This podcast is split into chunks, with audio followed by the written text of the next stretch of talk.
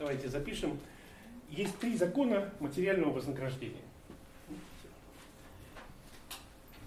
Три закона материального вознаграждения. Автор Нектор Ханский. Первый закон материального вознаграждения звучит так.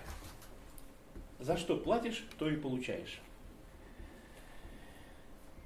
Э, если вы поразмышляете на эту тему, вы вздрогнете. Потому что в соответствии с трудовым законодательством Российской Федерации мы с вами платим за выход на работу. Именно поэтому сотрудники приходят.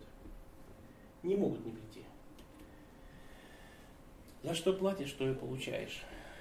Знаете, что страшное в этом, в этом законе? Сотрудник приходит к выводу, что ему платят за то, что компьютер у него всегда включен. Все, компьютер будет всегда включен. То есть как бы сотрудник сам приходит к выводу, что ему здесь платят вот за что. Ну, давайте возьмем секретаря, нам его не жалко.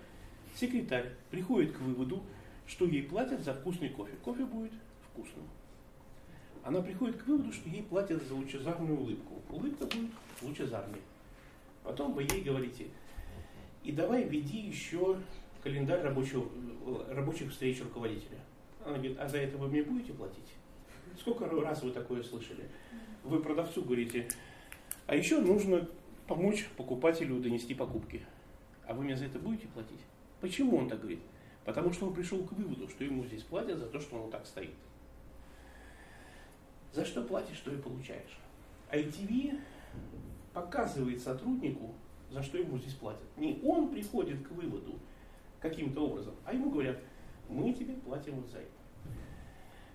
Итак, первый закон материального вознаграждения, за что платишь, что и получаешь.